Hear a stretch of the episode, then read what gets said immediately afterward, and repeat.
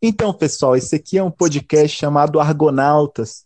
É Argonautas porque, na mitologia grega, é, tem a história de um rei que perde seu trono, fica perdido.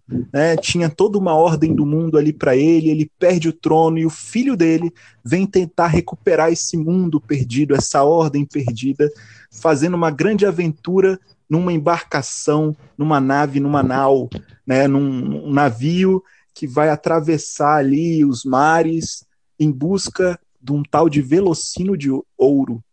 O velocino de ouro é um casaco ali de ouro que daria poderes super especiais para quem o tivesse, e aí esse filho do rei poderia, com o velocino de ouro, recuperar o trono. Então ele faz toda uma aventura com seus amigos numa nau chamada é, Argo. Por isso são os argonautas. E nós, nesse tempo de pandemia, sem saber direito o que vai ser da gente, o que vai ser da educação e o que, que é ensinar, inclusive, a gente precisa atravessar essa aventura aí de reaprender, já que fomos destronados aí do nosso da nossa cadeira aí de professores como conhecíamos, e a gente vai fazer toda essa aventura juntos para retomar é, as capacidades aí de ensinar. E aí a gente quer aprender com vocês, precisa muito do feedback de vocês.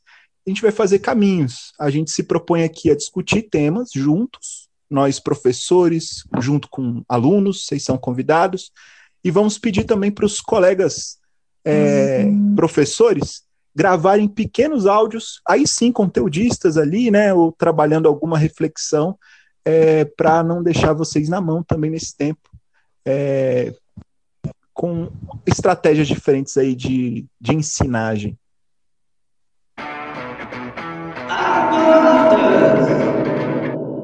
Então, olha, gente, a gente está aqui agora com essa iniciativa dos Argonautas, que é um podcast, uma ferramenta de áudio né? Muito boa para quem adora ficar com fone no ouvido, pode estar fazendo milhões de outras coisas, e o uso de memória de internet é bem mais baixo, por isso que a gente está testando esse processo. Hoje, nessa, nesse piloto, estão Jair, o lindo, maravilhoso professor de física, meu companheiro de exotismo no campus, e nós temos o fofíssimo André, nosso professor de sociologia. E eles vão se apresentar agora também, falar um oi para todo mundo. Eu sou André, sou professor de sociologia do Instituto Federal de Brasília, no campus Samambaia. É, é isso. Sou uma pessoa fofíssima uhum. e que quer contribuir aí com um mundo melhor. Estou engajado nisso. Vai lá, Jair. Agora sou eu? Ah, tá. Oi, gente, Sim. tudo bem? Eu sou Jair, professor de física, é, estamos aqui, estamos aqui sobrevivendo, né? já na, indo para a décima semana de quarentena. Né? Já, assim, já não sei nem quantos quilos eu ganhei já nessa semana. Olha, se dormir faz a pele boa, eu tô um bebezinho, viu? Eu tô no meio de um mestrado, galera, então não tem sono e eu tenho uma bebê em casa, então os olhos fundos e, enfim, muito café. É, e é por isso que eu já, nesse momento, não ficamos muito felizes por termos mais de 40 anos, tá, André?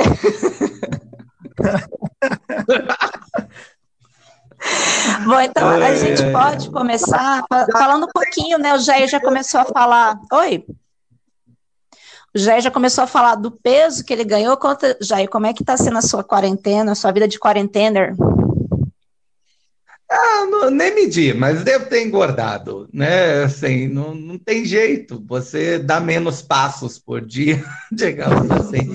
É, no início eu estava mais empolgado né, com a quarentena, tentando ser mais produtivo, mas agora a gente já vai sentindo que vai dormindo todo dia mais tarde, acordando todo dia mais tarde, que é aquela sensação de, sei lá, vou dormir para ver se acaba logo, né? E tu, André, como é que tá? É. Mas no seu caso você não tá dormindo, né? Tem criancinha e mestrado. Exatamente, pouquíssimo sono, muita coisa para fazer, muita inveja de quem fala que tá dormindo, mas muita inveja mesmo. é, mas mas estou contente, uma vida dinâmica. Por outro lado, eu faço inveja também aos outros, né? Que é uma, é uma vida bem dinâmica, Sim. bem agitada. Eu acreditei muito que ia conseguir ter mais tempo para o mestrado e para curtir minha filha. É, eu, eu, tenho esse tempo para curtir mais a minha filha e fazer o mestrado, mas uma coisa acaba atrapalhando um pouco a outra muitas vezes, tanto a, a dinâmica da casa com mestrado e tanto mestrado para eu curtir também um pouco a dinâmica da casa. Aí eu algumas semanas eu acerto mais o equilíbrio das coisas, outras semanas são mais estressantes, mas estamos aí sobrevivendo a essa quarentena é, o que é mais difícil, na verdade, sobreviver é o contexto político em que a gente está metido aí, né? Mas eu não queria entrar muito nesse assunto porque ele é, muito pesado, né? Acho que a gente tem que falar de coisas mais leves nesse, nesse... Eu acho que é por outro lado. É, eu aqui eu tenho os meus filhos, né, já adolescentes, então essa parte de de me atrapalhar a trabalhar, eles me atrapalham. Na verdade, eu os atrapalho de vez em quando, justamente porque eles são adolescentes e não dão um pingo de moral para mim, né? Mas eu também entrei com toda essa pegada de, ah, eu vou revisar livro, eu vou estudar muito. Realmente eu tenho lido muito. Mas meu relógio biológico mudou totalmente. Eu fico acordada durante a noite, aí de manhã não consigo levantar também. E é, é difícil ficar entre quatro paredes olhando como se a vida tivesse toda parado, né? Eu fico muito agoniada pensando quando vai terminar o isolamento, mas eu fico mais estressada ainda a respeito de como ele vai terminar, né? Como vai ser depois dele? A gente assumiu uma vida diferente na rua, né? Para meus filhos não pisam na rua desde 12 de março eu ainda sou a escolhida do distrito para fazer compra, né? E chegar aquela paranoia de sair lavando tudo e passar álcool no é. álcool, é. né? É, não é uma, é uma situação de guerra, então acho que não dá para confundir com férias, com recesso, porque psicologicamente a gente não está de férias, né? Eu, pelo menos, não entrei de férias ainda, minha cabeça continua torta e cansada. É, acaba cansando talvez mais justamente pela quebra do, do cotidiano que você, você tem, né? Em sala de aula, por exemplo, ah, você já sabe que amanhã eu tenho que dar aula no primeiro controle, no primeiro módulo, então você já vai preparando a sua cabeça mentalmente para o amanhã, você vai deixando ela ativa, né?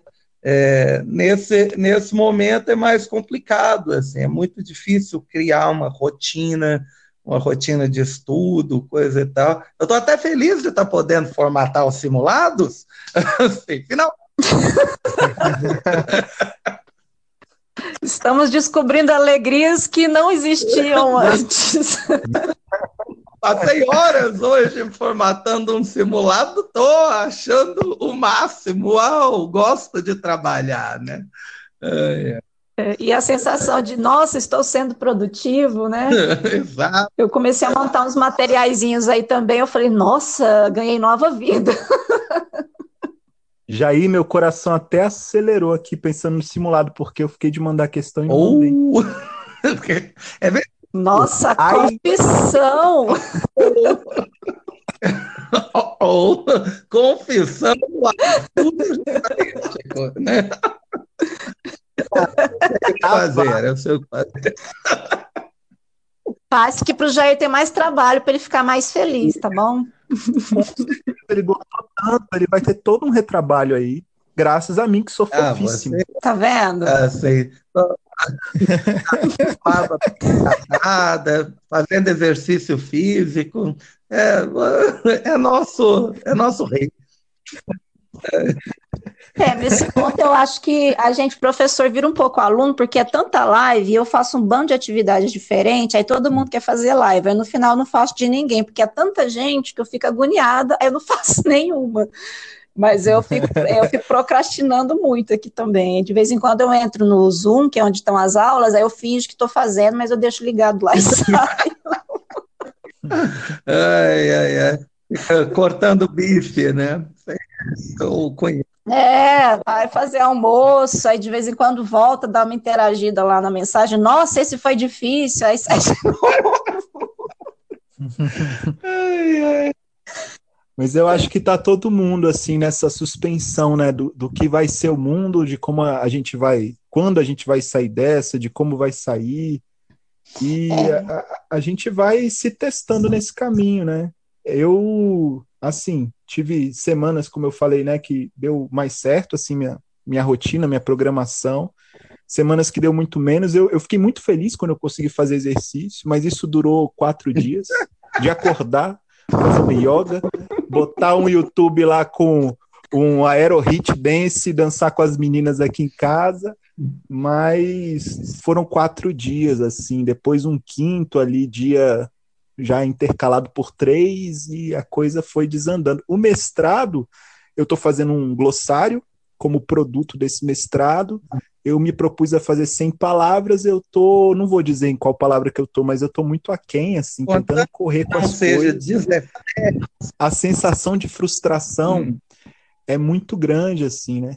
E essa suspensão também me, me faz mal. Assim, no, no aspecto negativo é o que tem pegado para mim, é, é um pouco de frustração com o que eu esperava dar conta de fazer. E, e, essa suspensão, essa ansiedade assim com o que virá, né? É, preocupação é, com, com a turma, com os alunos, com a escola, com os colegas.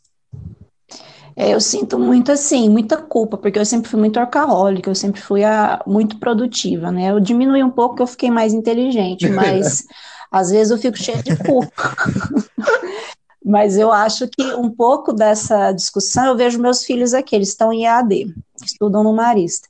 Eu fui conversar com meu filho, tentando manter aquela rotina de escola e querer cobrar. Aí ele falou assim: Ah, mamãe, eles vão fazer prova online, por exemplo, eles têm um grupo, eles interagem, eles é, se explicam, eles acabam aprendendo mais entre eles, fazendo a prova, né? Estaria roubando porque está conversando com outros, mas eles fizeram um jeito de aprender com a prova. Aí ele estava aqui questionando, falou: Ah, mamãe, eu acho que eles tinham que olhar para os videogames. Eu falei, por quê? Eu falei, ele fala, porque eu, eu vou fazer uma competição, eu faço ali comigo, eu vou desenvolvendo uma estratégia para eu poder jogar e para ganhar mais pontos, às vezes, né, interromper o sistema e, e trapacear um pouco mas eu tenho observado essa experiência em casa por causa disso, né? De que ele pegou um trauma, ele não quer sair nem assim de carro para poder dar uma volta, morrendo de medo de pisar na rua. E ao mesmo tempo, eu vejo que eles estão entre eles alunos, né, desenvolvendo estratégias para lidar com essa quarentena e com a escola. A escola começou no método super tradicional, querendo que ela que aqui fosse o espaço físico de certo, né? Mas não deu certo. Eles estão começando a aprender agora também. E aí a, a grande discussão que a gente pode fazer é que a gente está em casa e a gente tem que pensar como professor, e eu, no meu caso, vendo os meninos aqui, do que, que a gente vai ser como escola depois que tudo isso passar. Será que vai mudar? Será que a gente, como professor, já está pensando diferente, os alunos? O que, que vocês acham disso? Eu, eu acho assim que é. Eu não fico assim nessa. É, certeza de que o, o, mundo não volta ao que era antes, eu não fico muito assim, não. Muita gente tem falado isso, mas eu acho que algumas coisas vão deixar suas marcas, assim, né? Essa coisa do, do ensino híbrido, presencial, algumas coisas os próprios alunos vão começar a exigir da gente se eles perceberem que aprenderam mais os próprios professores vão começar a exigir também um pouco de espaço para algumas práticas, se eles também entenderem que é, trabalharam melhor, né, é, de um outro jeito. Eu fico pensando nas reuniões, por exemplo, é, essas reuniões é, virtuais, para mim, pelo menos, têm feito muito mais sentido. É, ela sempre presencial. As prefiro, parece que a gente pode menos do assunto também. É, porque fica mais centrado numa pessoa, a gente dispersa menos, a gente presta mais atenção, eu acho, né? Porque tá todo mundo em silêncio, a pessoa pode estar no banheiro, né, tranquilona, ou vendo uma televisão, a gente não sabe, né? Mas é, eu, pelo menos, consigo o ver mais. nesse momento, por favor. por favor. Tá todo mundo ainda aí? Tá, eu tô é... aqui. mas eu fico pensando assim que uma das marcas que eu gostaria que, que esse momento deixasse para a gente é da gente repensar a escola mesmo, né? Porque essa escola centrada no conteúdo, fico pensando para quê, né? É, que conteúdo? Quem escolhe o conteúdo que a gente passa na escola, né? A gente ensina, a gente, na verdade, educa, né? É um princípio constitucional ali, é um dever constitucional do Estado educar, né? do Estado e da família. A gente é educador, é, não no sentido de, de ser pai e mãe, mas de ser professor, né? um outro tipo de educação. Uma educação que rompe ali com o ambiente familiar para preparar o aluno para a diversidade. Né? O, o que é família é o comum, né? E a gente vive numa sociedade plural e a gente precisa preparar as pessoas para essa sociedade com várias famílias diferentes, né? Então, é, eu vejo positivo na escola esse encontro com o diferente. E a gente tem é, feito uma educação automática, a gente não sai da tradição né, de cuspir conteúdo, sem se perguntar quais conteúdos que são importantes. Né? A gente teve uma discussão aí de base nacional comum curricular, discutiu-se o que, que era conteúdo importante, e aí a gente vai lá ver o que decidiram que era conteúdo importante a nível nacional, e a gente vê que é um monte de habilidade, um monte de competência, muito mais do que conteúdo em Sim. si, né? A gente desenvolver habilidades nos alunos, habilidade de vida, de interpretação, de, enfim, mil e uma é, habilidades. E eu acho que a escola vai ter que focar nisso, nas habilidades e competências, né? A gente vai precisar de momento presencial, mas vai poder valorizar muito esses momentos virtuais, né? Conteúdo, o professor que cospe conteúdo, o menino acha no YouTube do mesmo jeito. Talvez é até melhor que o. Que... Né? É, é, talvez até melhor que o tal do professor. Tem mesmo, andei vendo aí.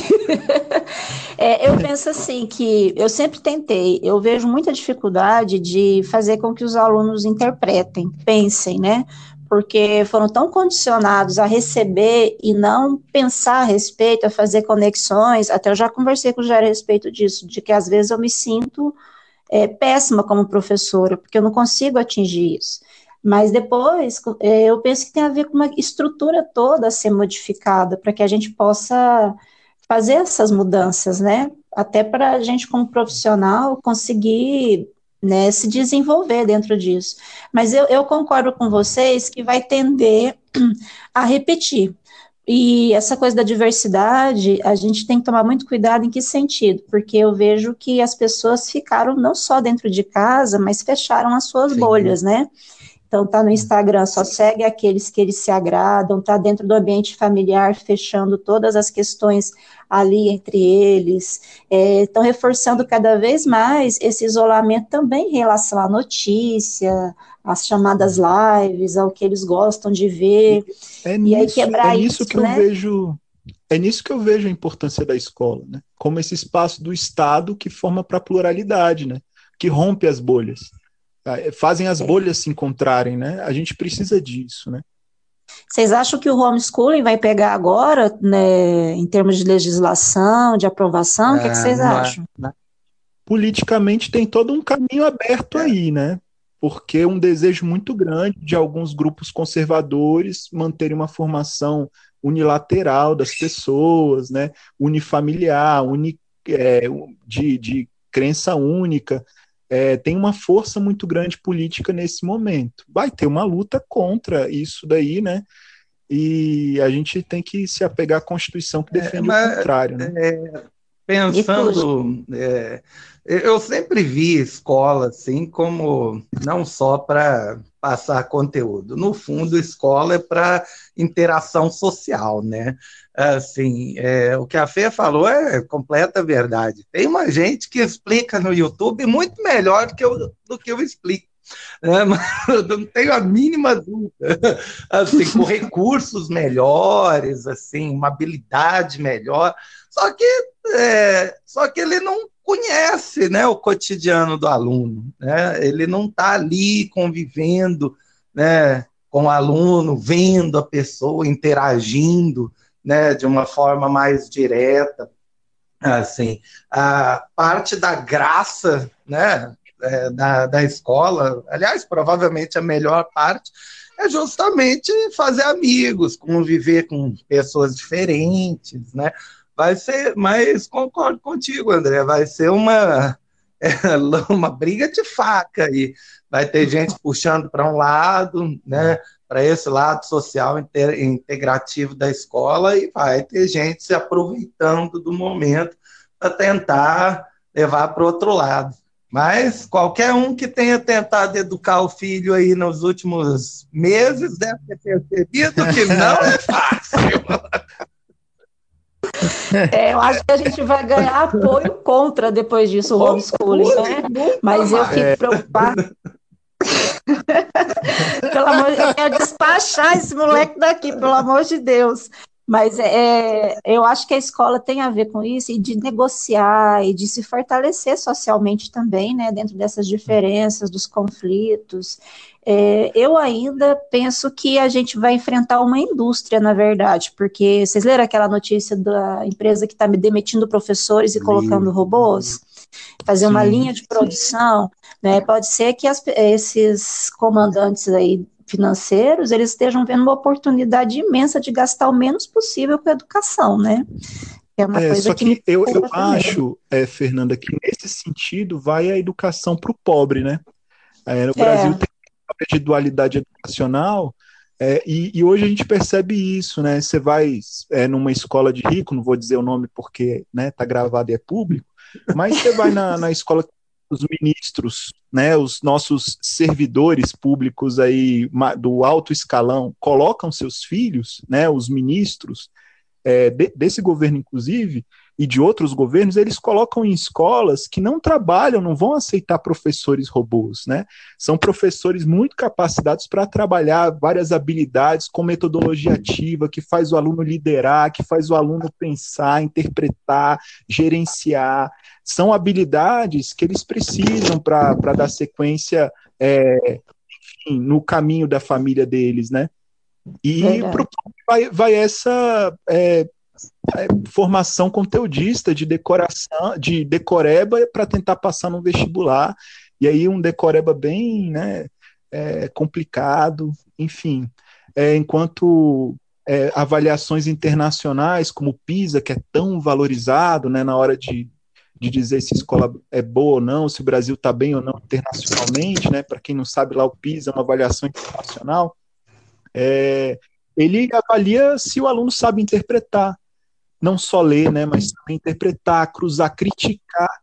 Né? E aí, num, num, numa aula gravada, eu não consigo trabalhar isso com o aluno. Eu preciso que ele debata, eu preciso que ele interaja, né? eu preciso conhecer é. o aluno, preciso ter uma sensibilidade de instigar o aluno naquilo que ele precisa ser instigado, conhecer a história dele.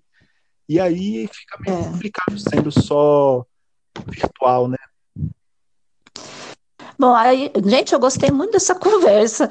É, a gente está fazendo agora esse, esse, pequeno debate, né, esse piloto, e a gente quer trazer depois que alunos participem também dessa conversa, né, que tragam as suas perspectivas também.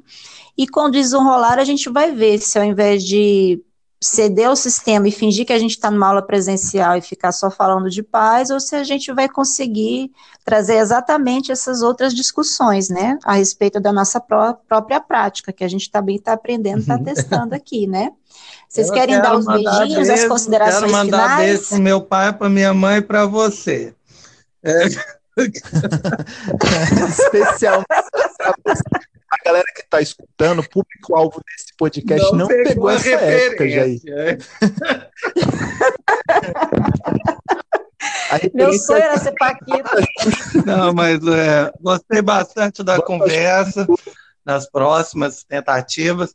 Vamos ver se a parte técnica ficou legal. Desculpamos, desculpa aí, gente, né? Se a voz falhou em alguns momentos.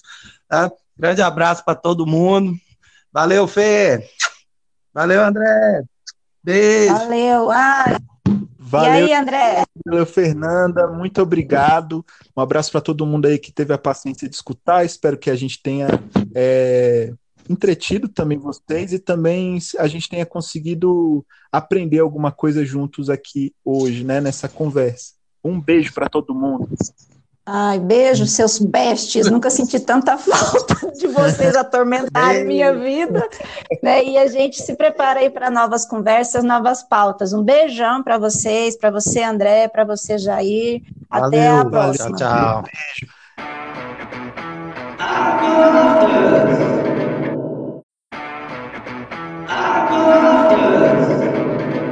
Estamos aqui os argonautas agora trazendo uma conversa super legal com alunas que, que são a, a, o motor principal de todo o processo de educação, que vão falar com a autoridade da sua posição de estudante. Com a gente aqui está o Jair. Fala, oi, Jair! Oi, Jair! Oi, gente! Fala, André! E aí, galera? Um abração para todo mundo aí que está escutando. Oi, Axa! Oi, gente, beleza? Oi, Alanis. Oi, gente. Bom, a gente precisa praticar umas frases de falar oi, né? Porque a gente está repetindo o dos youtubers, a gente está sem criatividade. Eles já usaram é... tudo, nem tem mais o que usar. Então, olha só, meninas, vamos começar por vocês. É, é, eu queria que a gente começasse a conversar falando de como anda a quarentena de vocês, o que, é que vocês andam fazendo, e em relação a estudar, a escola, como é que vocês estão aí passando por esse processo? A minha quarentena está sendo bem bem de boa e nada produtivo, porque eu não tenho ânimo nenhum para estudar. Eu, eu me inscrevi em vários cursos e não começo nenhum. A única vez que eu terminei um foi quando faltava dois dias para acabar e eu comecei a estudar feito uma louca para dar tempo de terminar, porque eu queria muito fazer, mas não tinha força para começar a estudar. Qual curso foi? Foi um de inteligência emocional. Ah. Sim, bem. mas aí você estava falando que é, tentou fazer um curso online, até conseguiu, né? E, e aí, como é que foi a experiência de tentar fazer alguma coisa online? Foi ótimo, eu me senti, eu me senti muito bem depois de muito tempo sem fazer nada. E, tipo, foi dois dias para eu conseguir fazer o curso, então eu, eu vi que eu sou capaz de terminar as coisas no tempo certo. Mas se eu tivesse começado, eu teria muito mais proveito, não ter, teria mais calma para estudar, não estaria naquela correria de vamos terminar isso logo, só, só por terminar. Eu teria muito tempo para estudar, refletir mais, fazer melhores atividades. Fica tranquila, minha querida. Aconteceu a mesma coisa comigo. Eu fiz o curso do Moodle quando estava faltando dois dias para terminar também. Mas aí depois adiaram o curso. Hoje aí, vou, vou assumir que eu também. Naquela sexta-feira é. ali, eu fiz em algumas horas aquele curso de vários dias. Então, rolou uma dedicação assim a, ao Moodle na quinta e na sexta, uh, né? terminava no domingo. Não tem jeito. É, então vamos lá, Na verdade, não tenho feito quase nada, igual a Anis disse. A gente até tenta começar alguma coisa, né? Mas a gente não tem ânimo para continuar, então fica realmente muito difícil.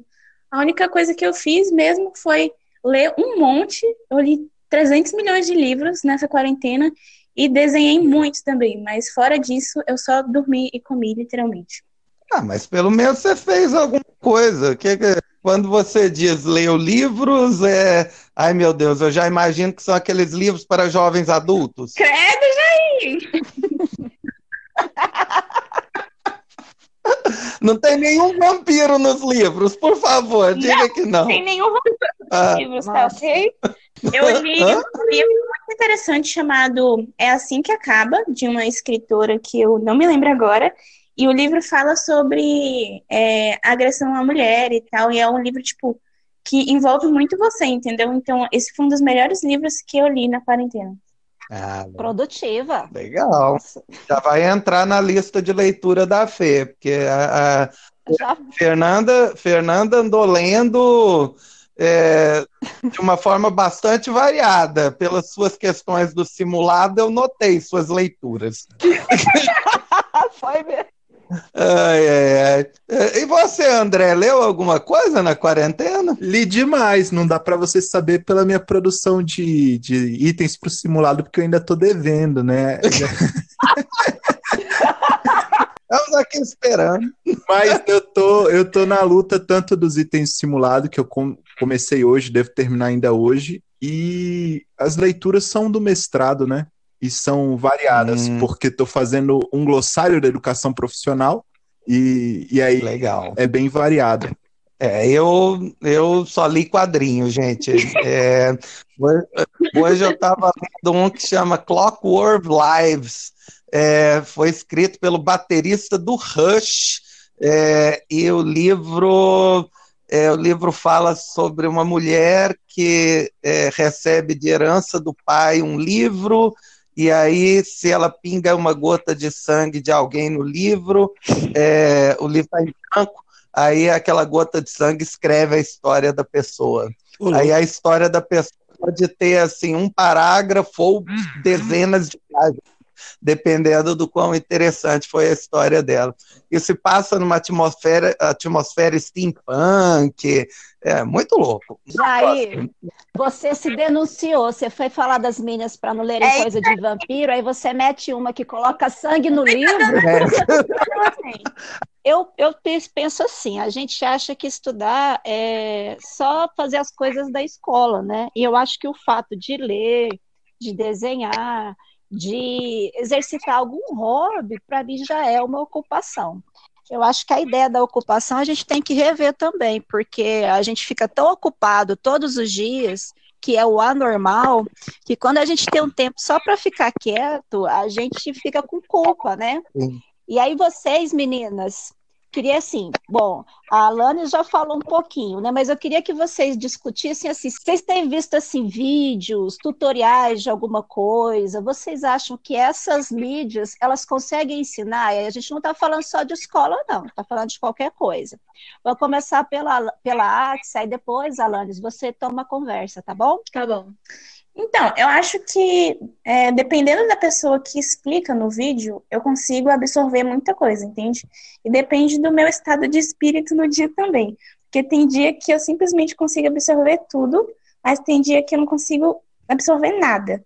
Então depende muito da saúde mental que você tá no dia, entendeu? Eu acho que a gente tem que cuidar é, da nossa saúde mental e também tem que fazer um esforço para tentar entender o que a pessoa está tentando passar pelo vídeo, pelo tutorial, pela foto ou alguma coisa assim. É, quando você diz depende da pessoa, tem a ver com uma espécie de didática ou é o jeito que a pessoa fala, os recursos que ela usa? É o jeito. É, que... Elabore, elabore. É mais para o jeito que a pessoa hum. fala e para os recursos que ela usa mesmo. O modo dela explicar é que me atrai mais hum. para vídeo ou tutorial e que me ajuda a entender.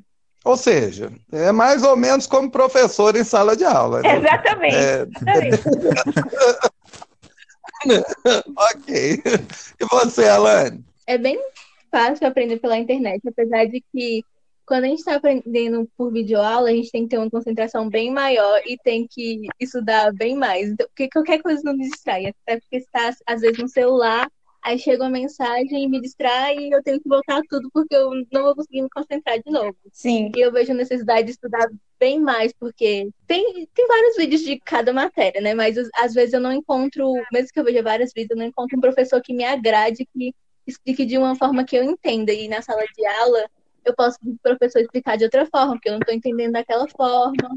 Sim. E ele vai me explicar até eu aprender. Essa é a maior ah. diferença da internet presencial. É, a aula pré-gravada no, no YouTube tem realmente isso, né?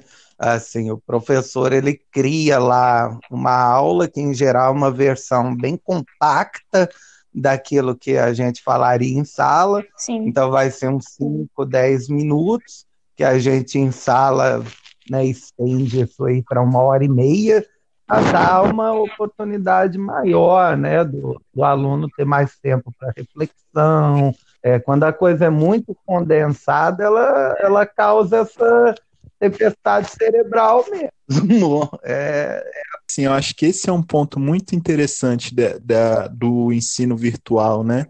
É que ele exige uma autonomia maior. A gente fica ali na sala, né, tentando construir autonomia com vocês, quando a gente vai para o ensino virtual, isso é exigido pela realidade. Não vai acontecer, vocês não aprendem, né? ninguém aprende. eu e o Jair lá no Moodle, a gente não aprende se a gente não tiver essa autonomia, essa independência, né? Não tiver uma disciplina por si mesmo, uma vontade de aprender a coisa, né? Não tem, não tem como. Né? Não é, lá na escola, a questão da obrigação, né? É, vocês estão lá e aí isso ocupa o tempo, a gente fica com o tempo ocupado e a gente vai para essa posição de passividade diante do ensino, né? Eu chego lá e recebo. Chego lá, sento e tá tudo pronto, chega para mim. E no ensino virtual parece, pelo que vocês estão falando também, que exige é, algo mais ativo de vocês, né? Vocês têm que ir atrás. Sim, é isso mesmo. É, eu, até eu tô, eu tô vendo vocês aqui, e aí, por exemplo, e se fosse um, uma videoaula em que vocês pudessem interagir, que aí a gente fala do Meet, por exemplo, aí o professor está falando, você pode abrir o microfone e perguntar. É uma live que está na moda agora, as pessoas fazerem isso. lives. E se fosse isso, aí vocês podem abrir o microfone e perguntar, fazer perguntas por escrito. Vocês acham que daria uma diferença entre essa aula fechadinha e essa outra em que você pode interagir mesmo à distância? Então, eu acho que sim, eu acho que com a aula aberta pela live fica mais muito, muito mais fácil da gente entender o conteúdo, porque geralmente nesses, nessas videoaulas, tutoriais que a gente vê, a gente não tem nem espaço para gerar dúvidas, entendeu? Eu acho que a maioria dos estudantes aprende muito quando a gente gera as dúvidas sobre o assunto e consegue sanar elas. Então, acho que a live é a melhor opção do, do ensino online. E você, Alanis? Alanis? Eu concordo. Você eu concorda? concordo com o que você disse. Ok. Se eu tivesse em sala de aula agora, eu ia falar, desenvolva esse raciocínio. Eu concordo com a Axel, porque na sala de aula tem como a gente ter aquela pergunta, tem como a gente perguntar, e vocês vão responder na hora pra gente, e, vai, e a gente vai pra casa sem pergunta, sem dúvida sobre o conteúdo. Mas na internet a gente tem, a gente tem, fica com dúvida depois que deu uma videoaula e a gente tem que ir para outra videoaula para responder essa pergunta e aí lá acaba surgindo outra pergunta e fica é assim. É um, um ciclo infinito. É o ciclo da desaprendizagem. Você está continuamente desaprendendo sobre o assunto, né? Porque vai surgindo cada vez mais dúvida. Eu tenho uma questão para desenvolver aqui com, com elas, nesse, nesse aspecto, que é uma coisa que me toca muito. assim. A gente estuda numa escola de ensino profissional, técnico, né? Sim. Educação profissional. E a gente. É, a AXA, se eu me lembro, a AXA faz segundo. Ixi, deixa eu me lembrar, é controle, né? Sim. A AXA é A AXA controle. é segundo controle e a Alanis é segundo móveis. Isso. beleza. Então a gente tem a turma né, de imóveis e controle ambiental aqui. E numa formação profissional, a gente tem toda uma parte de aprendizado prático, né? Não que na formação geral a gente não tenha isso, né? Se a gente desenvolve competências e habilidades e tal, esse esse ensino só intelectual, né, que a gente vai falando de absorver o conhecimento, esse conhecimento só da cabeça, ele é muito limitado para o que a nossa escola, lá, o Instituto Federal, se propõe. Ele se propõe a desenvolver o ser humano de forma mais completa, né? Fisicamente, como é que fica a educação física, né?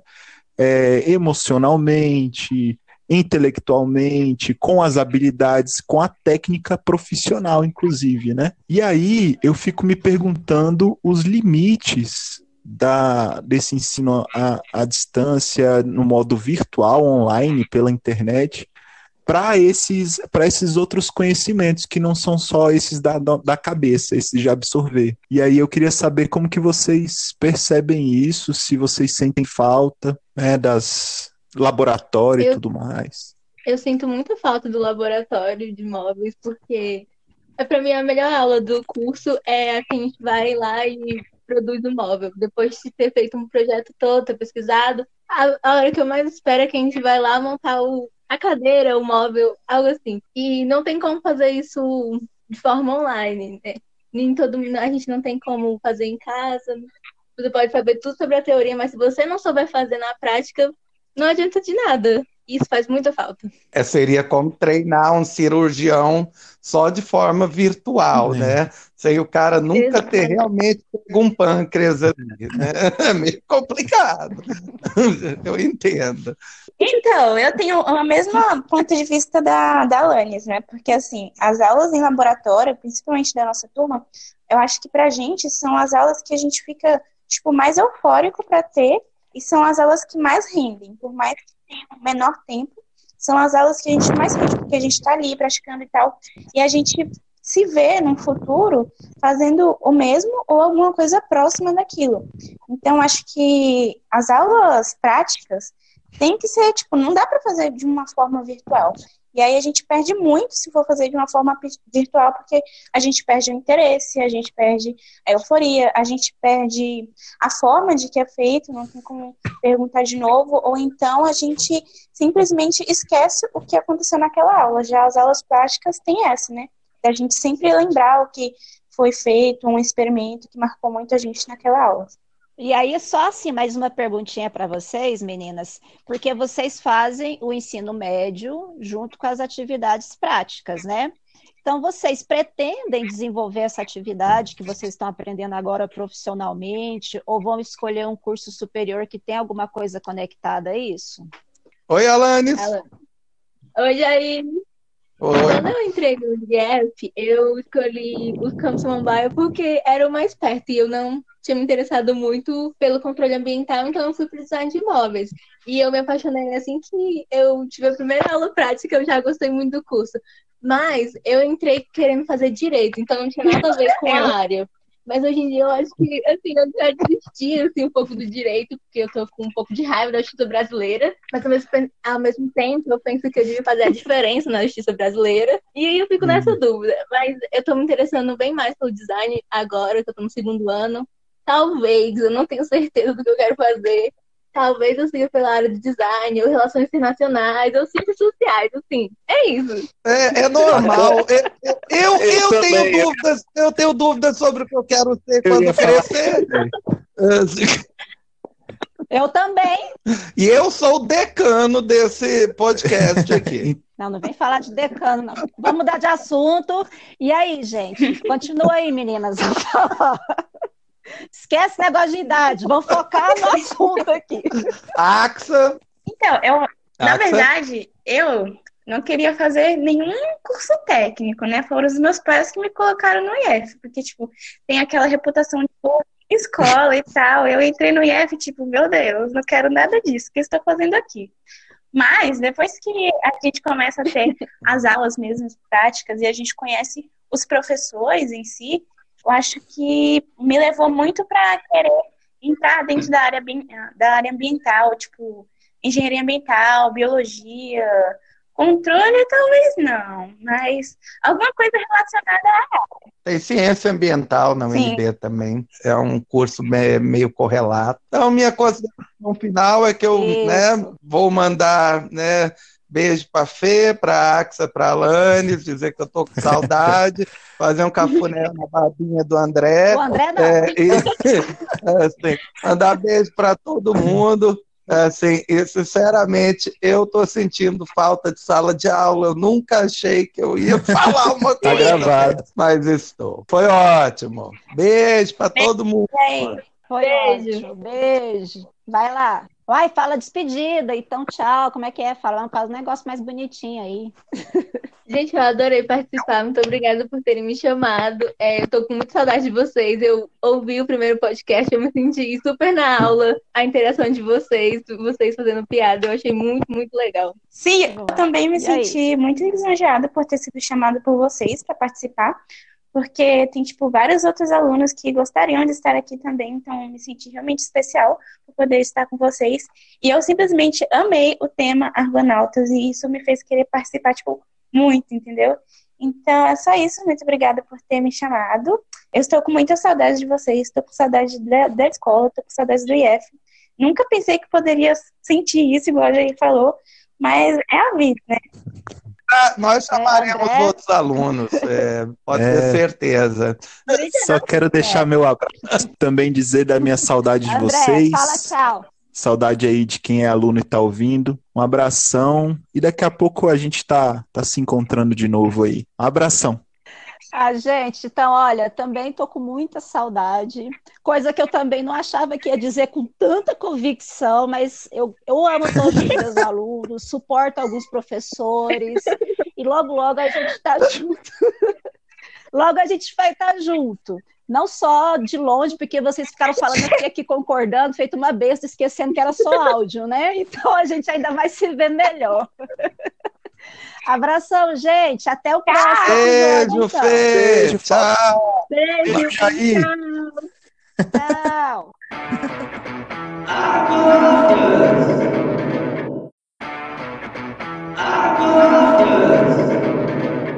É, então, agora que estamos nós, os argonautas, trazendo uma discussão extremamente interessante a respeito do saber, das construções dos meios para propagar esse saber. E eles vão se apresentar agora e começar esse bate-papo com vocês. Fala, Renato. Oi, gente. Tudo bem? Sou o professor Renato, de Filosofia do Campo Samambaia. Estamos aqui quarentenados, né? Eu, basicamente, só estou lavando louça e estudando. Me preparando para quando esse período voltar. E aí, Luísa, como é que tá aí? Estou aqui, estou presente. Boa tarde para todo mundo. É, sou professora de artes visuais do Campo Samambaia. Também estou quarentenada aí há mais de dois meses, seguindo confinada em casa, em segurança, estudando muito, terminando meu doutorado, que eu estou muito feliz. Vou despachar essa tese daqui a uns 10 dias. Estou animada aqui de conversar com vocês para a gente estreitar um pouco os laços e bater um papo e uma oportunidade também de manter um contato com os alunos, mesmo distante, a gente tentar estar perto. E agora, Bruna, conta aí um pouquinho e da aí, sua quarentena. Eu também estou aqui, estou feliz por, por estar com vocês, conversando aqui nesse podcast maravilhoso.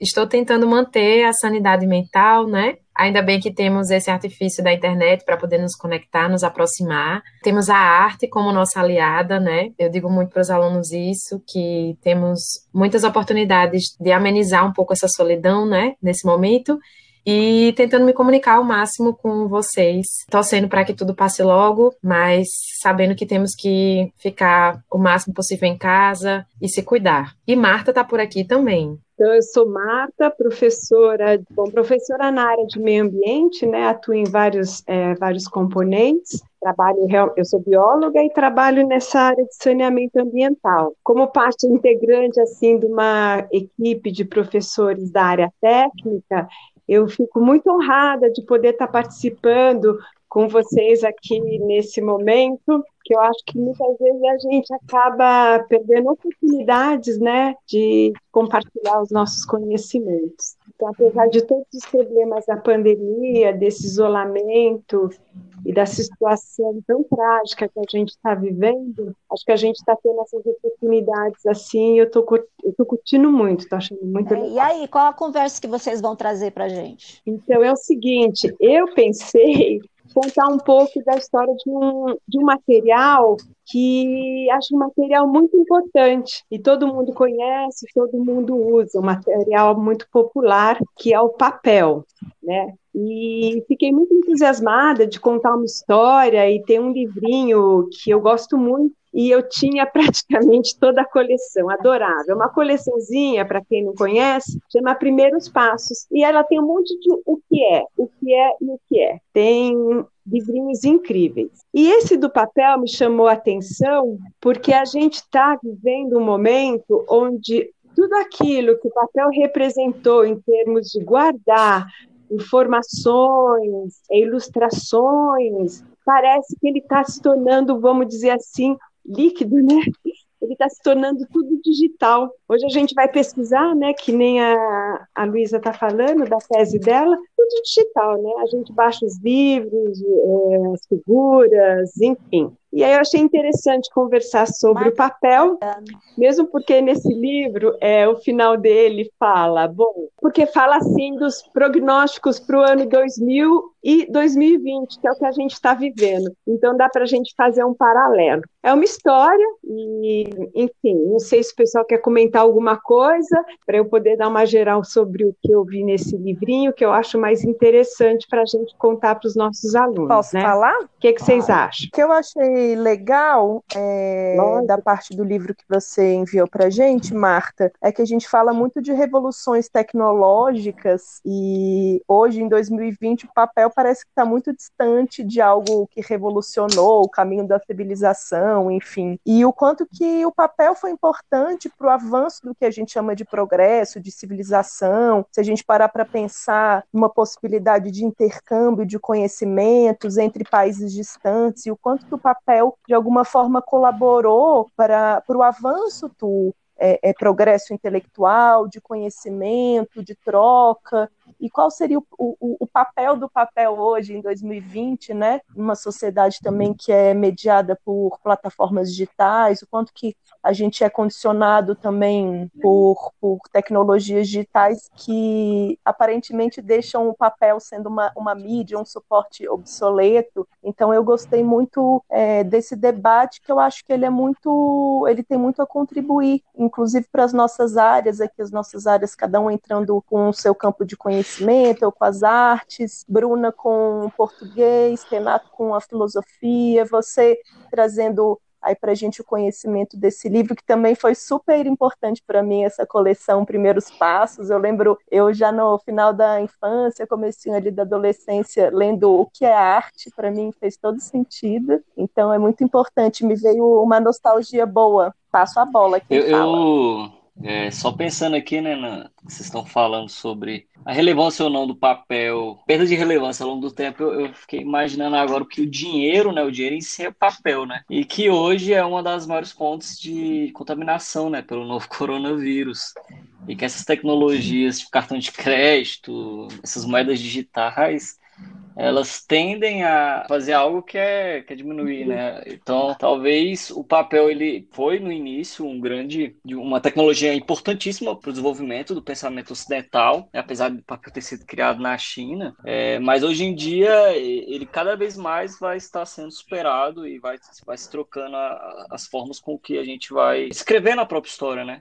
As tecnologias que a gente uhum. inventa, elas vão sendo modificadas o tempo todo. Gente, eu não tinha o conhecimento apesar da gente estudar em letras, né, o início da, da escrita, do alfabeto, né, os hieroglifos, a gente tem noção um pouco do percurso histórico, mas eu não sabia, por exemplo, a evolução do material mesmo, do suporte que veio a ser o papel. Primeiro o papiro, para depois vir o pergaminho, eu achava que eram bem parecidos, mas são totalmente diferentes, né? Enquanto um vem de uma planta, o outro vem da pele do carneiro, né? Uma, uma película. Eu não sabia, né? Foi, foi muito interessante para perceber essa evolução e o quanto que era inviável, né? A, a, produção desses dos registros, né? Em papel, entre aspas, devido ao peso. Com o tempo foi se tornando mais prático, né? Complicado um pouco rastrear as origens, mas com relação ao papel, realmente acho que é a China mesmo, né? Com uma película como se fosse um pano mesmo, né? Começando a perceber que a tinta ficava ali no papel e, e que, de fato, como Luísa disse, revolucionário, né? Movimentou aí toda a nossa história, esse registro. Achei muito interessante também, Marta. E essa coleção também lembro, no final do ensino médio, eu catando ali umas coisinhas também. De fato, tenho, eu tenho uma memória afetiva boa com essa coleção. Foi bom resgatar. Eu posso fazer, de repente, então, um relato mais ou menos por cima, tá? Porque o livro conta vários episódios que eu acho muito interessantes, com detalhes que eu não vou conseguir lembrar. Mas uma das coisas, assim, que me chama a atenção é da maravilha que foi a construção construção, né, do papel, mas principalmente a escrita, porque o papel ele foi sendo desenvolvido, pensado pela necessidade, né, de deixar gravado alguma coisa. Quando a gente pensa que o nosso pensamento, a nossa forma de falar, que a escrita é uma representação da fala, que são símbolos que representam pensamentos, é, a gente poderia dizer que a criação do papel é humana e ela mesma acabou participando da própria criação humana, da nossa capacidade de se organizar, de pensar, de criar símbolos e de se comunicar. E a comunicação tem a ver com uma relação social. Então, mostra aí que nesse momento né, que o homem começa a organizar a sua fala, símbolos visuais, ele está o quê? Tentando se comunicar com outras pessoas, deixar marcado que ele tem o que ele descobriu, enfim. Lembrei das minhas disciplinas de História da Arte antiga que eu fiz na UNB, e lendo o, o, uma parte do livro que você enviou para a gente sobre papel, que vai fazendo um pouco essa cronologia histórica, e aí eu lembrei dessa disciplina de História da Arte antiga, que a gente viu, estudou um pouco a arte dos sumérios, dos povos ali da Mesopotâmia, e aí eu lembrei disso, que eles utilizavam essa argila para escrever, e eles criaram um tipo de escrita específica que era escrita cuneiforme, é muito bonito, assim, porque lembra muito pinturas abstratas, mais atuais, enfim, é muito artesanal, é muito bonito, e eu acho que também vale a pena a gente entender que acho que contribui quando a gente fala desse progresso da revolução tecnológica que o, o papel propiciou para a humanidade, né? Então a gente também está falando é, de disputa política, a gente está falando de criação de leis, a gente está falando de várias criações de códigos, né? Gente, depois eu vou até passar a bola aí para o Renato, que é formado em direito, que eu lembrei do código de Hammurabi, né? Que foi o primeiro código de lei. Hammurabi. É, como é que é? Hammurabi, isso. Que foi mais ou menos, acho que uns dois mil anos de Cristo, esses povos eles estavam se dirigindo ali é, ao sul e aí eles se tornaram mais numerosos que os sumérios e eles eram denominados babilônios e aí eles geraram os primeiros dirigentes públicos que eram definidos como reis que passaram a conquistar os territórios vizinhos e eles criaram esse código que talvez o Renato também possa falar que eu acho que é um, um, uma pré-história aí do papel, né? Que era um código de leis que tinha esse esforço de centralização política por meio de programas de leis escritas e que é muito importante, né, Renato, para a estrutura, para a sedimentação é, de um campo de leis, enfim, que a gente acha que é uma coisa muito atual. É impressionante, é. assim, como. E aí, quando a gente fala de papel, a gente... aqui a gente está falando de, de, escrita, né, da invenção da, da, própria linguagem, e também o que a gente chama, né, de direito, de arte, de filosofia. Nessa época, não é chamado disso, né, não tem essa. Não são separadas essas áreas, né, é tudo expressão do, do que o ser humano é enquanto ser de fato, né? As capacidades de linguagem, ela adentra em todas essas áreas. E, aí eu até trabalho isso com o primeiro ano, a fixação, né, de uma lei ela é essencial para o desenvolvimento da, do próprio direito, né, que a gente vai conhecer depois como direito, mas da humanidade, né? A fixação de ideias é uma forma da gente democratizar, por exemplo, né? Não é, não é o caso do Código de Hammurabi, mas você deixa claro, esclarece quais são as permissões que as pessoas têm e quais são as, as proibições que elas têm que se abster, os atos que elas têm que se abster de fazer. E aí a escrita, o Código de Hammurabi, por exemplo, ela é numa pedra, né? Mas são super importantes, né, para esse desenvolvimento do, do ser humano, enquanto esse animal que o Aristóteles falaria que é um, um animal político por natureza. É, e a história da filosofia, ela necessariamente é vinculada à história da escrita, da sua reprodução. Eu fico, e até falo para os estudantes do primeiro ano,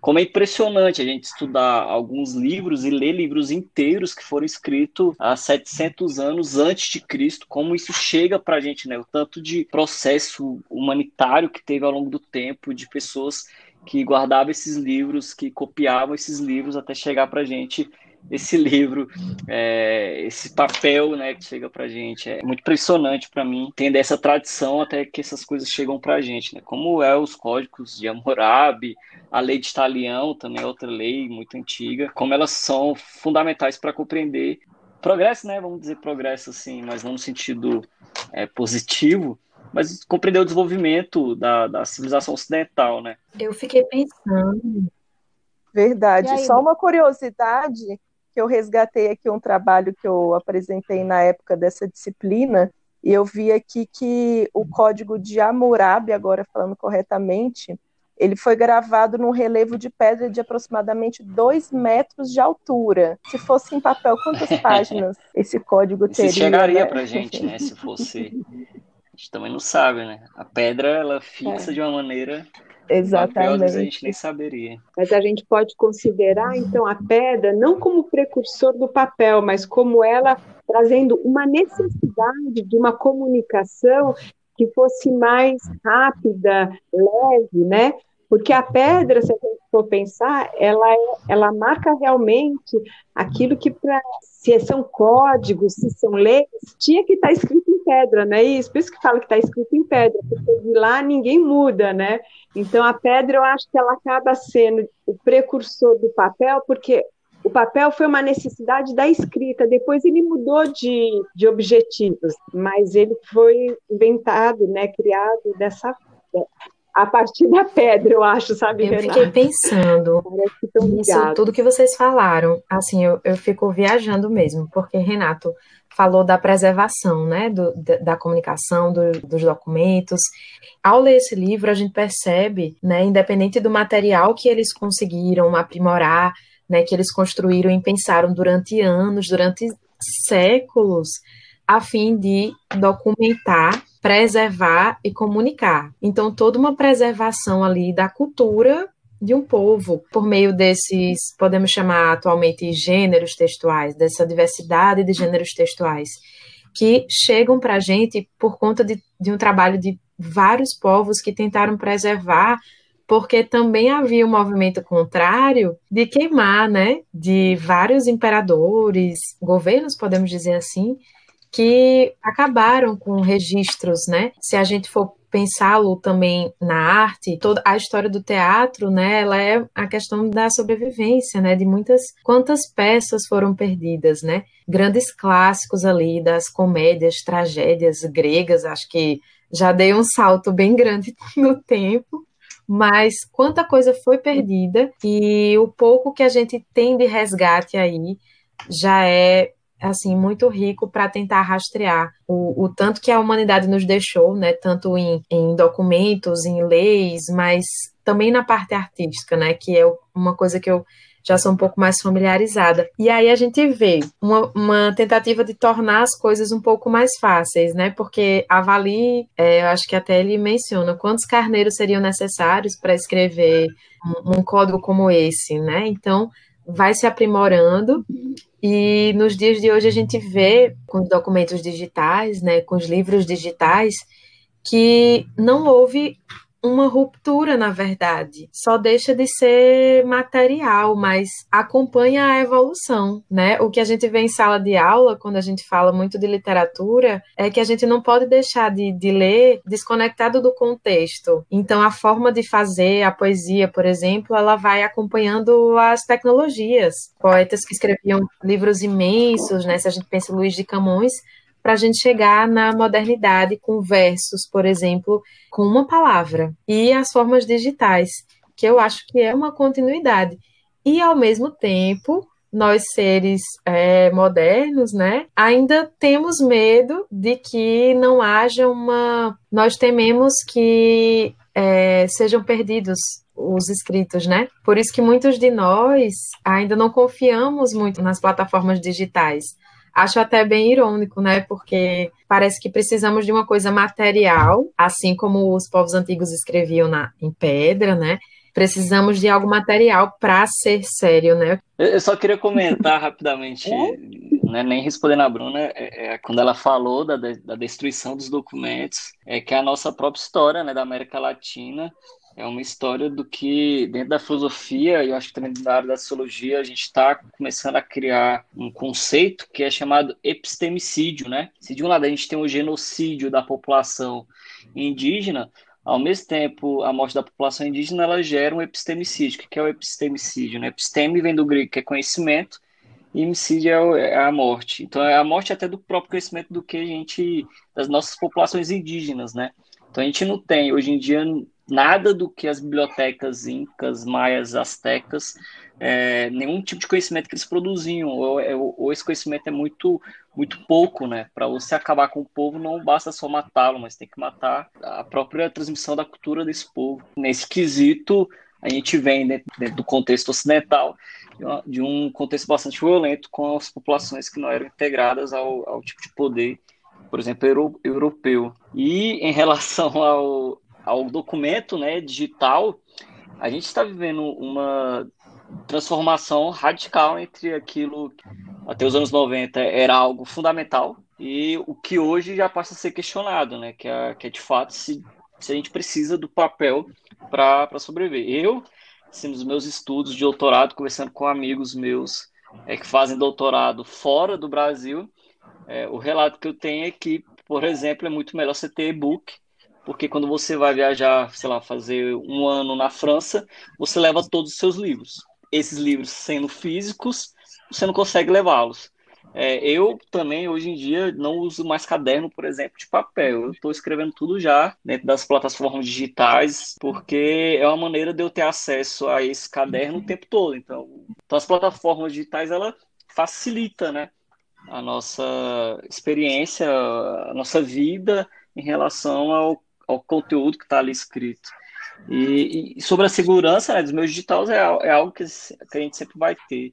Né? Não tem como questionar é, que a gente sempre vai, vai ter um âmbito digital extremamente seguro, porque de fato não, não existe uma segurança plena. A gente vai ter que confiar em algum, alguns dados e desconfiar de outros, como a gente faz com papel, né? Quando a gente confia ou não na assinatura e um cartório vai lá e reconhece a assinatura para a gente falar, opa, de fato, esse documento é verdadeiro do ambiente digital vai ser a mesma coisa. Eu, eu gostei muito dessa fala aí do epistemicídio, que acho que tem muito a ver mesmo com a história de povos que não são considerados, enfim, são desprovidos de humanidade, são desprovidos de cultura e de conhecimento, e aí entra também numa disputa de narrativa, né? Qual que é o conhecimento que deve ser considerado, quem enuncia qual que é o conhecimento correto, bom, é, relevante, enfim.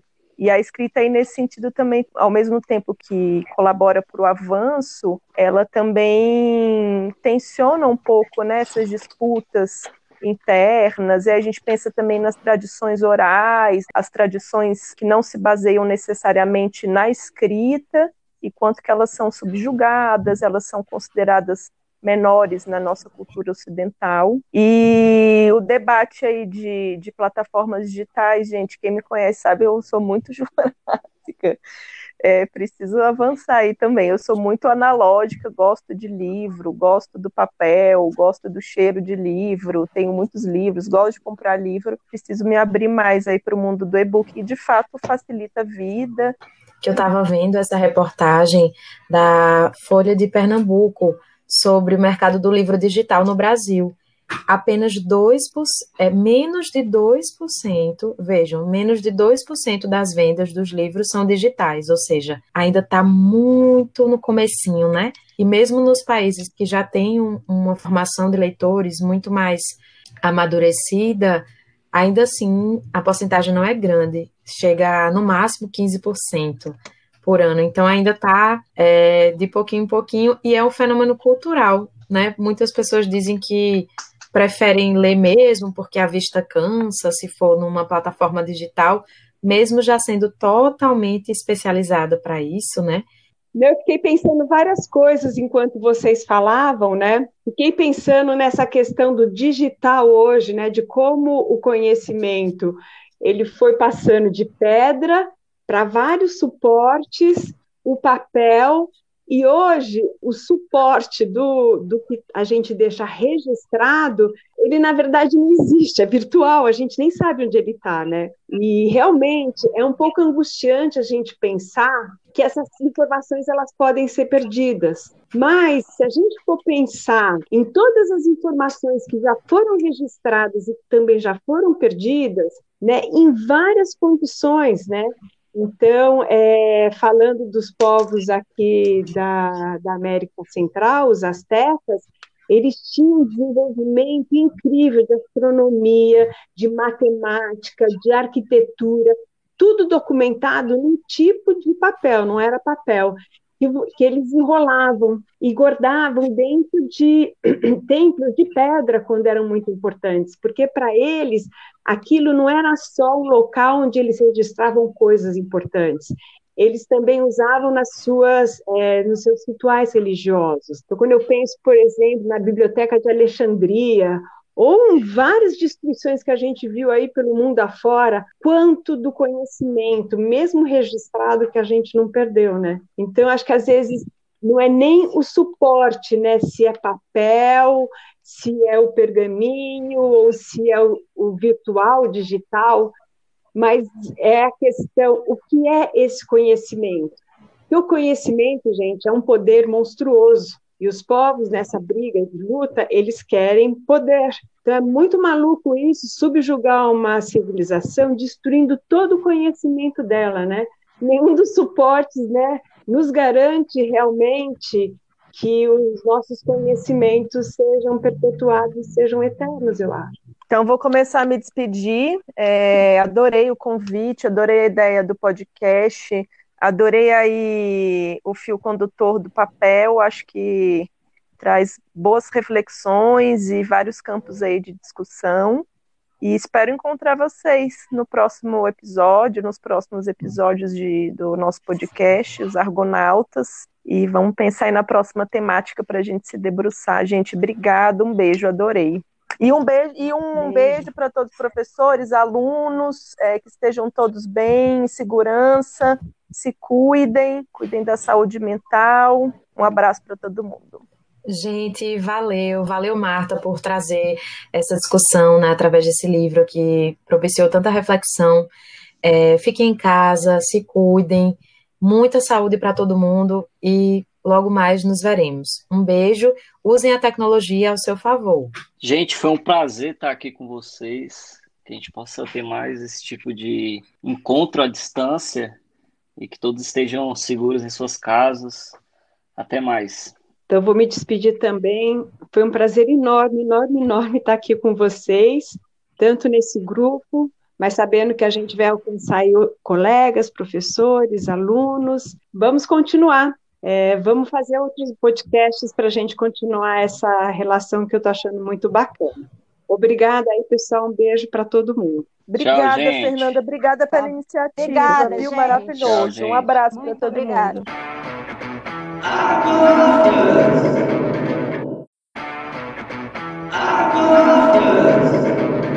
Então, aqui estamos agora, os Argonautas, com um trio de mulheres extremamente poderosas que vão fazer uma discussão muito pertinente para o ensino técnico, para as atividades práticas, como vai ficar esse cenário, como está agora, e elas vão se apresentar. Oi, eu sou Ângela, eu sou professora de desenho no Instituto Federal de Brasília, no campus Samambaia.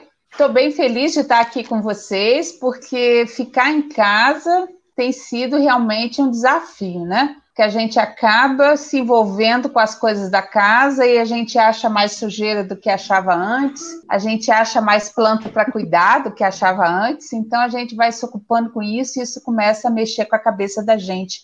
Eu ainda sou do grupo de risco, porque tive uma doença e câncer no seio. Tenho aí minhas precauções de sair pela rua, apesar de querer sair, né?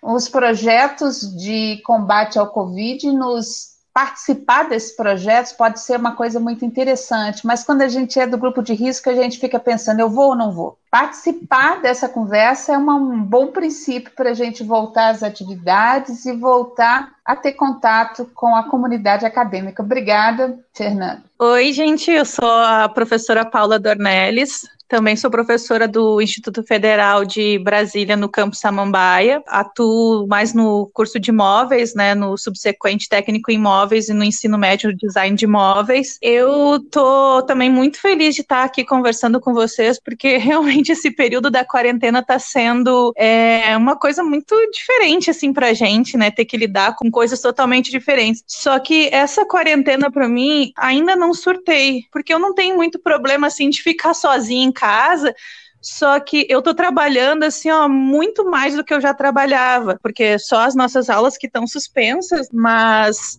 o trabalho que a gente tem para fazer, para ficar pensando em como que vão ser as nossas aulas, é, tudo isso eu ando quebrando a cabeça. Só que, além disso, eu estou trabalhando juntamente com mais dois colegas, né, que é o professor Fred Souza e o Petrônio, a gente está trabalhando num projeto aí contra o Covid, na confecção de caixas acrílicas, né, que a gente chama de Covid Box, que são para auxiliar para proteção do, dos médicos que vão entubar os pacientes aí contaminados com Covid.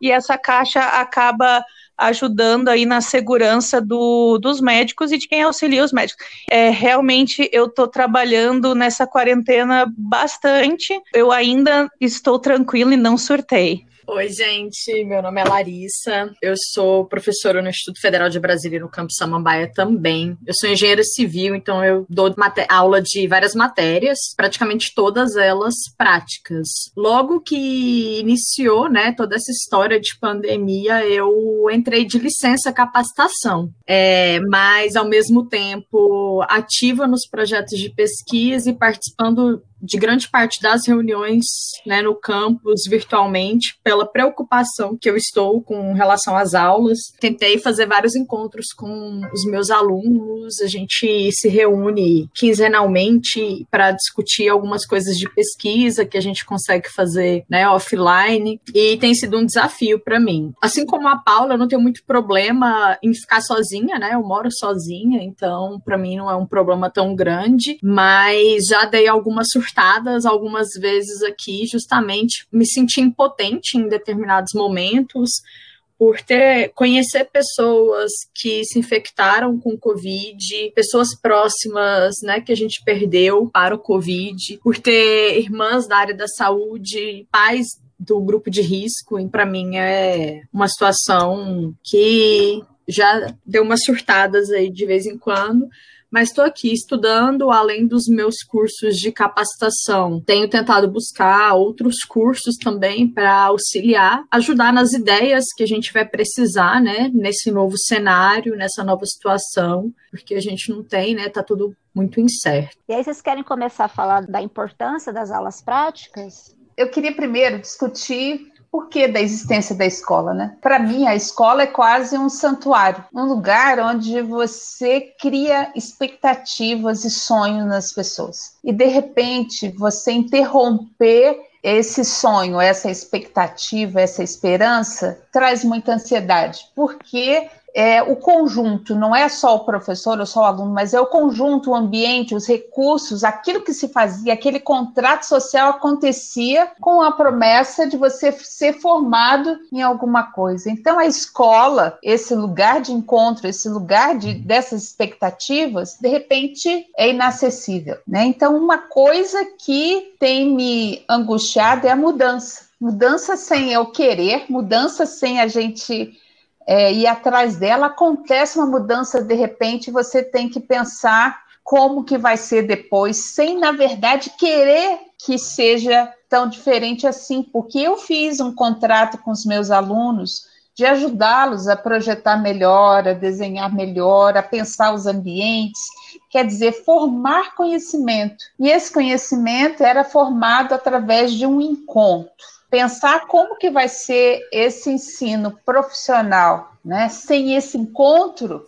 é uma angústia. A minha experiência profissional ela é transmitida pelo fazer junto, né? E como que vai ficar agora? Passa a bola para as colegas e a gente vai falando. É, não, eu concordo, Angela. Esse momento que a gente está vivendo agora como que vai ser no nosso retorno? É, esses dias a gente estava fazendo reunião na, na, nossa área e a gente estava discutindo essas questões, né? Quais são os cuidados que a gente vai ter? Porque nós aqui damos concursos profissionalizantes que são técnicos e, como a gente diz, é ter que praticar. O aluno realmente tem que praticar porque ele vai sair dali com aquela profissão. E aí eu falo isso até por experiência própria, porque eu sou cria de Instituto Federal, que na minha época era Cefet, né? A importância da prática que a gente tem uh, no curso técnico, de não só ficar na teoria, não, de ver como é que funciona, ir lá e fazer.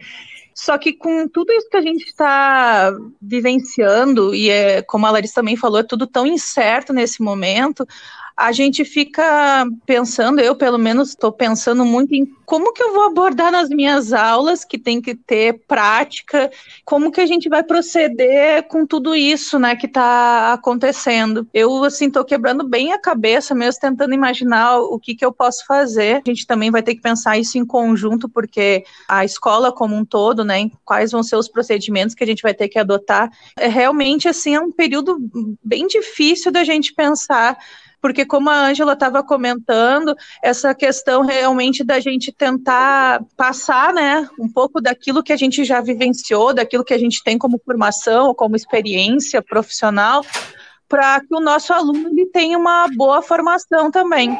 Agora eu passo a bola aí para a Lari. Eu tenho essa mesma preocupação, porque além de, né, da prática em si no meu caso, por exemplo, eu não tenho como trazer uma betoneira para minha casa, e muito menos fazer com que os alunos tenham uma betoneira para fazer um concreto em casa. É bem complexo e isso é complicado. Para além disso, né, pegando o gancho do que a Angela falou em termos da escola e do encontro, é a nossa responsabilidade para com os nossos alunos, para com as pessoas que frequentam ali. E além disso, como a gente vai lidar com a situação de cada aluno, né, com a questão questão, o acesso a uma nova tecnologia, a dificuldade ou a facilidade com que a gente também vai lidar com isso.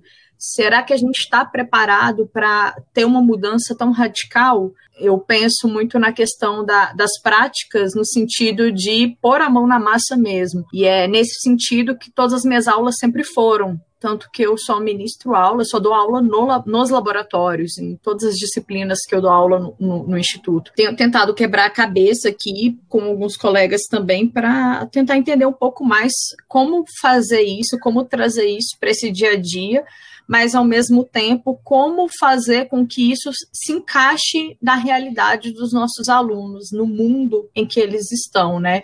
nessa visão tão diferente ali de acesso à internet, acesso a um computador, acesso à escola por meio, né, os meios de transporte que são utilizados, o contato, o não contato, o uso dos materiais no laboratório que muitas vezes são únicos e são compartilhados para mim ainda é um, um grande quebra-cabeça que tem me consumido de alguma forma muito grande. Quer dizer, o que, que é, na verdade, você fazer a prática?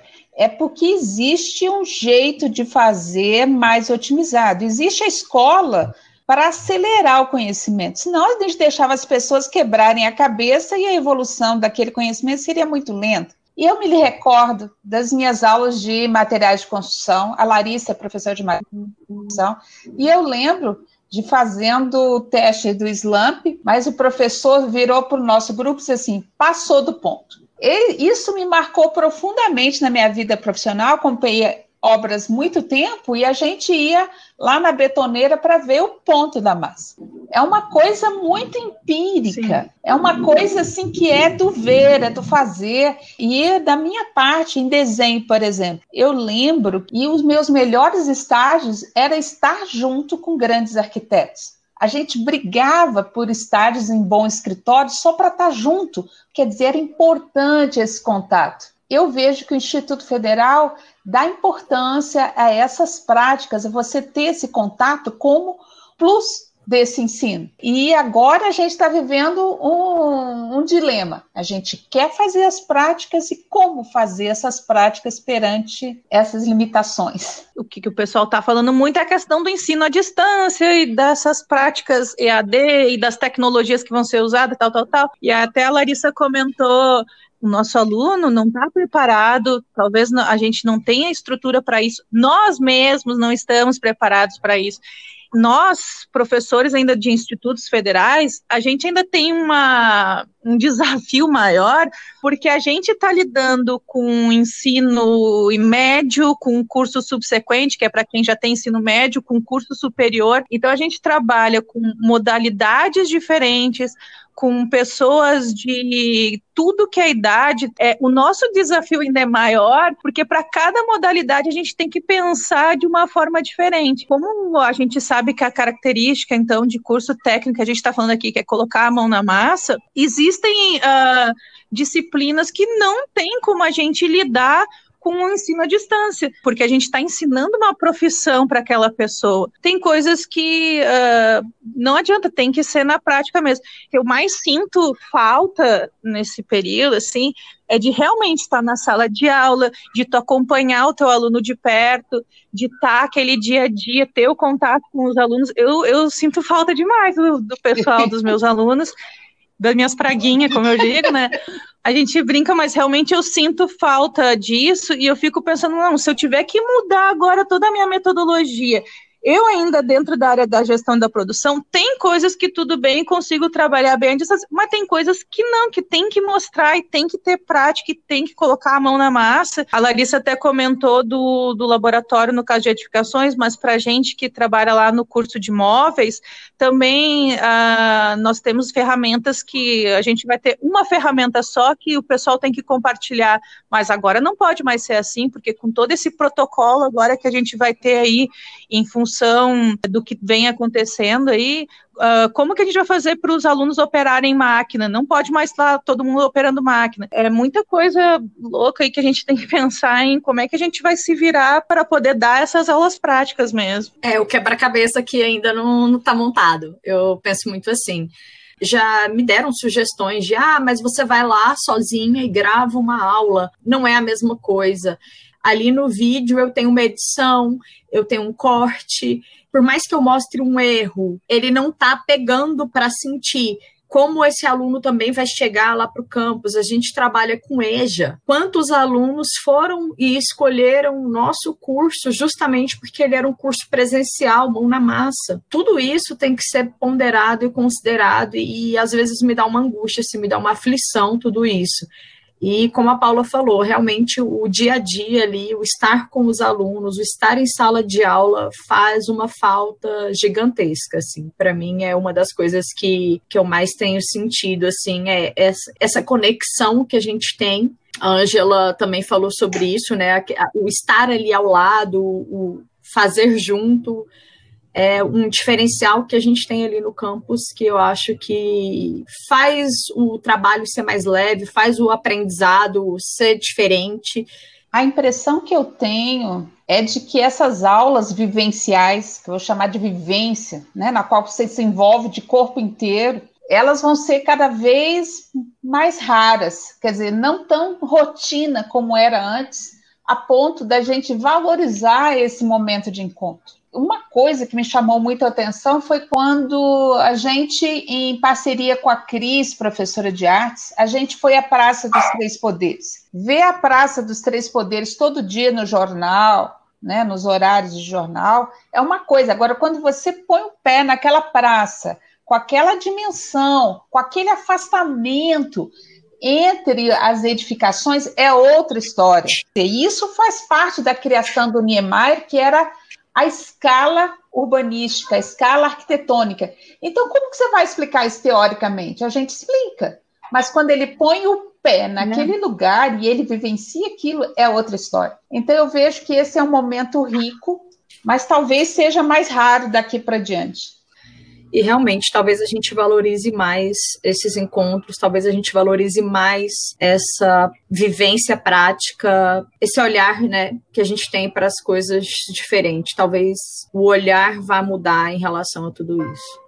É, a gente tem que ter fé e esperança de que ah, a gente é, voltar, que nem eu digo, voltar ao normal, né? Que a gente consiga voltar ao normal mas por enquanto é, é um desafio para a gente é, avaliar o que, que vai ser feito em função uh, das coisas como elas estão agora, né? Mas tomara que tudo volte ao normal. É, vocês, por exemplo, é, da área técnica, tem uma questão agora que as instituições estão de querendo salvar calendário, salvar o semestre, o ano letivo. Como é que vocês observam isso, sendo da área técnica? Essa preocupação a gente tem tido muito dos alunos também, sabe? A gente até teve uma reunião ontem com a participação dos representantes e a maior aflição de alguns era quando vai ser o retorno das aulas, a gente vai perder o semestre, a gente vai perder o ano e quem ia formar, como vai fazer. A gente precisa ponderar, não adianta tentar salvar o ano letivo é, e fazer isso de qualquer jeito e fazer isso de forma que a gente esmague o aluno com conteúdo e ele não consiga aprender nada. Eu não vejo uma forma de salvar um calendário. Eu acho que isso é o mais importante, assim, é prezar pela qualidade e também pelo aprendizado do nosso aluno. A gente tem um perfil, principalmente nos cursos técnicos, de trabalhador-aluno. Muitos deles não deixaram de trabalhar, mesmo nesse período de quarentena. Muitos continuam tra e estão trabalhando. No, no meu ver, eu não concordo com essa questão de salvar o ano letivo tacando mil atividades que os alunos não vão bom retorno. A, a, gente tem muito essa preocupação com o ensino e com aquilo que a gente está passando e com o profissional que a gente está formando, que é o que a gente já estava discutindo aqui. E outra coisa, é fazer as coisas dessa forma, assim, para tentar salvar um calendário, isso vai acabar se tornando exaustivo para nós, professores, e principalmente para os alunos. Vai ter muita gente surtando com isso, porque realmente é, vai ser muito cansativo. Então, como a gente já tem essa característica do nosso aluno já trabalha, vai lá para estudar, fazer um curso técnico para qualificar, vai ter que estudar muito mais em função de salvar o ano letivo, também é complicado, assim, para o nosso aluno, principalmente. É né? interessante né? que essa discussão de calendário foi feita por inexperiência ou uma experiência limitada dos gestores também, porque até aqui o que se conhecia de interrupção de calendário eram greves. Agora, essa situação é totalmente diferente. Nós não paramos porque quisemos, né, tivemos vontade de parar. Nós paramos porque a pandemia nos parou. A volta tem que ter bases boas para todo mundo. Nós não vamos trabalhar 80 horas por semana, nós vamos trabalhar aquilo que está no nosso contrato de trabalho. Né? A gente não pode se afogar em trabalhar, dobrar as turmas.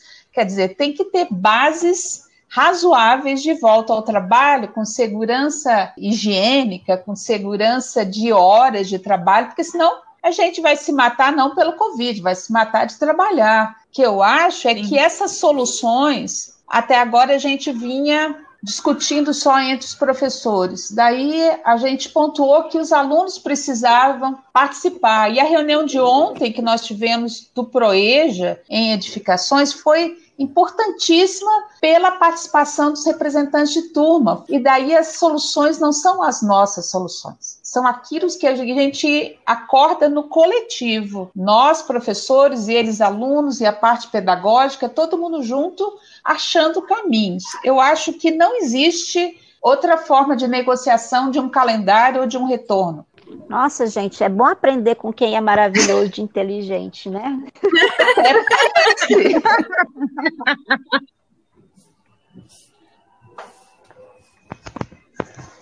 Eu não tenho papai, é meu papai. Ai, ai. Então eu vou começar aqui, então, me despedindo. Quero agradecer o convite, Fernanda. Foi bem legal a gente poder estar tá conversando um pouquinho, matando um pouco da saudade. Então, deixar um tchau aí. Meus alunos têm meu contato. Quem quiser aí indicação de curso online para fazer, eu já fiz uns quantos, tenho vários legais para indicar. É, eu não sei como é que eu consigo dar conta de tanta coisa que eu estou fazendo, mas tudo bem. Então, deixar um beijo enorme para todos os meus alunos, porque eu realmente estou morrendo de saudade. E vou dar uma de Jair, eu quero deixar um beijo para meu pai, para minha mãe, para você, porque eu sou da época da Silvia assim. Eu sou dessa época, desculpa, mas eu sou dessa eu não época. idade suficiente para falar que você é de alguma época, Paula. Eu não quero, não quero comentar porque é domingo agora, dia 24, estou de aniversário, então não vamos falar de épocas. um beijo, beijo. E adorei estar aqui com a Larissa também, com a, com a Ângela, que são pessoas que eu admiro muito, e foi muito legal, adorei. Beijo. Eu tô aqui triste. Ai, gente. Tá triste também, né, Larissa? Tô.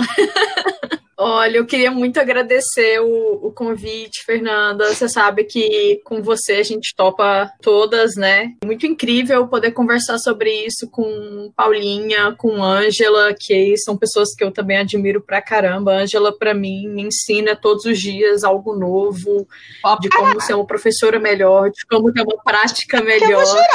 Deixar um, um beijão para os meus alunos, para todo mundo que está ouvindo, dizer que a gente está aqui mesmo à distância que o que precisar, né, podem contar conosco, que o IFB, a gente, né, lá no campus, a gente tem uma rede muito incrível de colegas, de pessoas ali que são realmente pessoas que se preocupam com o dia a dia um do outro, assim, e dizer que espero que tudo, né, fique bem. Sei que o, normal que a gente tinha antes não, não existe mais, né? Mas que as coisas possam ir aos poucos voltando para o lugar e se retomando para que a gente possa ter essa conversa novamente juntas, ao vivo. É isso, gente. Dizer que a saudade é grande, mas que o cuidado tem que ser maior nesse momento. E obrigada. É, vocês quebram o coração da gente, né? Fernanda se fazendo de né? Mas tudo bem, a gente conhece. Paulinha e Larissa, foi muito bom conversar com vocês. Eu até passei batom para conversar com vocês. Eu, como vocês são chique, né? Eu quero deixar um recado para os alunos, porque o meu esforço, o esforço de Paula, Fernanda, Larissa, tem sido de envolvimento dos alunos. E eu quero pedir que vocês se envolvam. Eu acho assim que em breve a gente vai ter algum instrumento no qual vocês vão poder se posicionar sobre esse retorno. E eu peço a vocês que se posicionem, que mostrem as suas, suas limitações sem vergonha, é, porque é o, o, passo que a gente precisa para poder fazer um retorno seguro, um retorno legal, um retorno que esses sonhos e essas esperanças continuem. Então, eu peço que vocês participem, não abandonem a gente, voltem né, a falar com a gente. Eu amei essa conversa e espero que a gente tenha outras oportunidades para se falar. Esperamos estar juntos para fazer muita coisa boa. Obrigada, obrigada, Fernanda. Nossa, eu agradeço demais por vocês terem aceitado o convite. Eu aprendi tanto nesses minutinhos, assim, eu tenho tanta admiração por vocês que não dá para mensurar, sabe? E muito, muito obrigado por toda a contribuição que vocês deram. Argonautas!